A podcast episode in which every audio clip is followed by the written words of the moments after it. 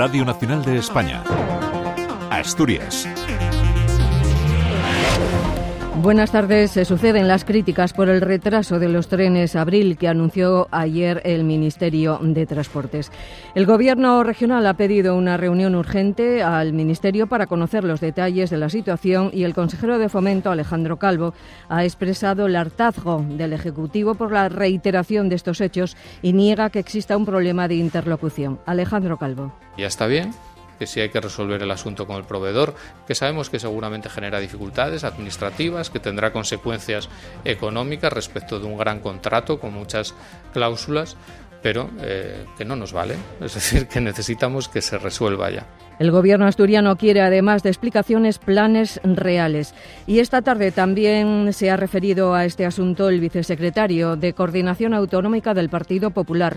Elías Bendodo ha criticado la actitud del presidente Adrián Barbón frente al comportamiento de Pedro Sánchez con Asturias. ¿Qué tiene que decir el señor Barbón de todo esto? De las promesas incumplidas permanentes con el Principado de Asturias y que el Gobierno no ha hecho nada.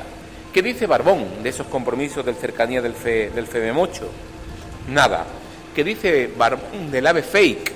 Que iba a llegar la alta velocidad aquí y no ha llegado absolutamente para nada. Elías Bendodo ha presentado la caravana Ruta por la Igualdad del Partido Popular en defensa de la igualdad entre los ciudadanos y las intenciones del Gobierno central de dividir.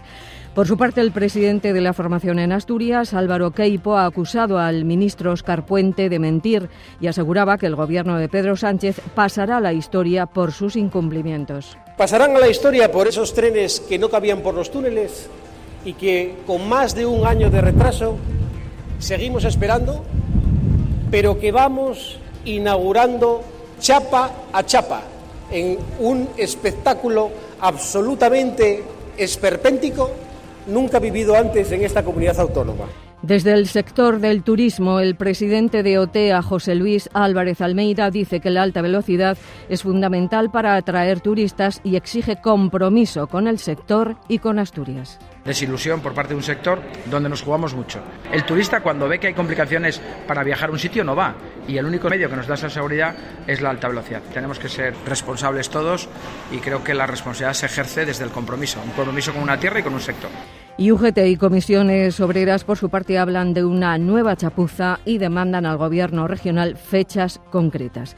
Esta es la portada informativa que nos deja este primer día del mes de marzo en Asturias. Hasta las 8 les acompañamos Gustavo Álvarez en el control de sonido y Concha Rodríguez al micrófono.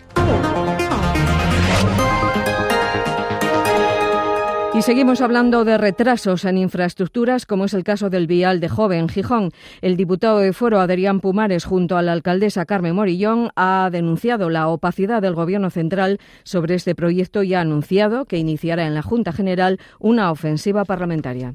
Si la obra del vial de Jove en lugar de ser en Gijón, en lugar de ser en Asturias, es en el País Vasco, es en Cataluña o es incluso también en Valencia, esa obra ya sería una realidad sin tantos años de espera, sin, sin tantas medias verdades y sin tantos El informe de la Sindicatura de Cuentas sobre contratos y convenios públicos de 2022 recomienda un mayor control interno de las subvenciones por parte de la Intervención General del Principado tramitadas por entidades públicas que no forman parte de la cuenta general de la Administración Autonómica.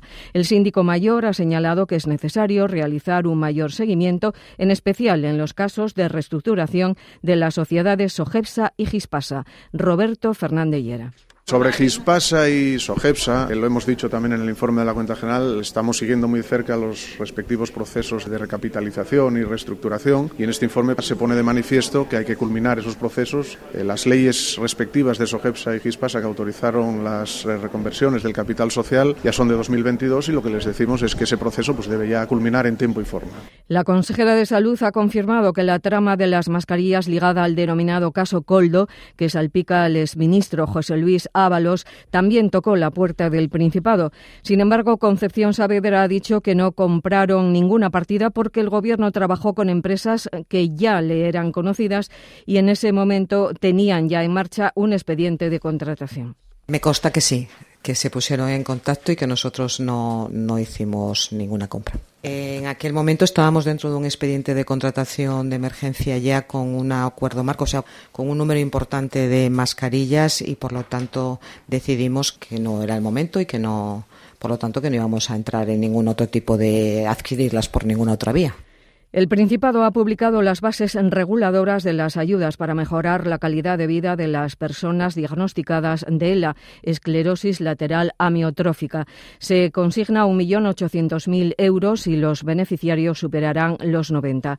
Por otra parte, el Ejecutivo ha dado luz verde al proyecto de ley para la creación del Colegio Profesional de Logopedas del Principado. El texto establece los requisitos para colegiarse, entre otros, contar con la diplomatura o el grado de logopedia, titulación equivalente o un título extranjero debidamente homologado. El Principado se compromete a que la industria sea una parte importante para asentar a los jóvenes en el territorio con trabajos y salarios dignos. En esa línea, el Gobierno central impulsará una ley de juventud estatal. Es uno de los puntos abordados en una reunión que han mantenido representantes del Gobierno asturiano con el secretario de Estado de Juventud e Infancia, Rubén Pérez Correa. Asturias históricamente vive un proceso migratorio juvenil hacia grandes áreas metropolitanas o ciudades y creemos que hay que asentar juventud en el territorio porque además es el futuro también de nuestros pueblos y de nuestras ciudades. Pero esa ley también tiene que hablar directamente y apelar a que sean los jóvenes los que construyan también su futura estructura legislativa. ¿no? Los análisis realizados en el agua de grifo de Avilés han descartado la presencia de hidrocarburos, cumple todas las garantías sanitarias y, por lo tanto, es apta para su consumo. Según el concejal de Servicios Urbanos, Pelayo García, en ningún momento se ha comprometido la salud de las personas.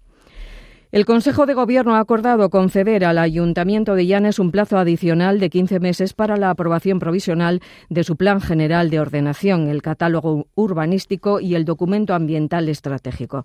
La medida responde a que los tres documentos deberán someterse a un nuevo proceso de información pública una vez que el Ayuntamiento reciba el informe favorable de la Dirección General de Patrimonio Cultural. Paralelamente, está previsto que el próximo pleno de la cuota, que se celebrará a mediados de marzo, apruebe las normas urbanísticas provisionales del Concejo, que garantizarán la seguridad jurídica y la agilidad administrativa en este campo. En los deportes, Fernando Alonso saldrá mañana sexto en el Gran Premio de Bahrein de Fórmula 1. La pole la ha conseguido Verstappen. Para el asturiano ha sido una sorpresa increíble ser competitivos durante estos últimos días y espera confirmarlo mañana. Cada cambio que hemos hecho, por mínimo que fuese, eh, hacía exactamente lo que queríamos y, ha sido bonito ver el progreso que hemos hecho con, los reglajes y todo. Pero bueno, mañana es la carrera, ¿no? Eh, tenía ganas y curiosidad en, en la primera crono porque es el primer momento del año que estamos todos en las mismas condiciones, en el mismo momento de la pista y ha sido una sorpresa increíble el, ser competitivos. A ver si mañana lo confirmamos. La carrera comenzará a las 4 de la tarde. El Sporting se enfrenta en poco más de media hora al Albacete en el Molinón. El técnico Miguel Ángel Ramírez está convencido de que el equipo dará su mejor versión. Harán el saque de honor las jugadoras del Telecable.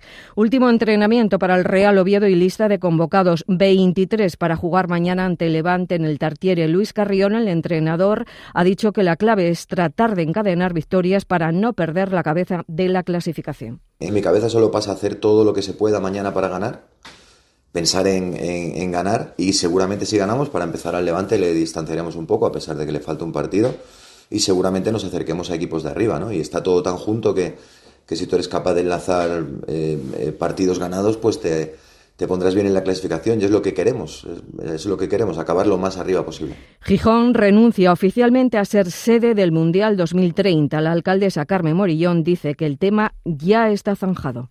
Efectivamente, Gijón es mundial por sí misma.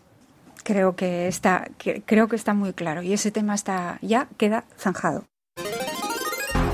Y antes de despedirnos, conocemos el pronóstico del tiempo para mañana sábado. Agencia Estatal de Meteorología, Marta Larcón. De cara a mañana en Asturias tendremos cielo cubierto tendiendo a nuboso. Al final del día con precipitaciones y chubascos genializados. La cota de nieve descenderá a los 600-800 metros y tendremos aviso naranja por riesgo costero por olas de hasta 6 metros de altura. Las temperaturas descenderán quedándose en cifras de 9 grados en Cangas del Narcea y Langreo, 10 en Oviedo y Mieres, 11 en Navia, 12 en Avilés, Gijón y Llanes y el viento eh, será fuerte. Es una información de la Agencia Estatal de Meteorología. Se necesitan cadenas para circular por Tarnas, Miedo, San Lorenzo y Ventana.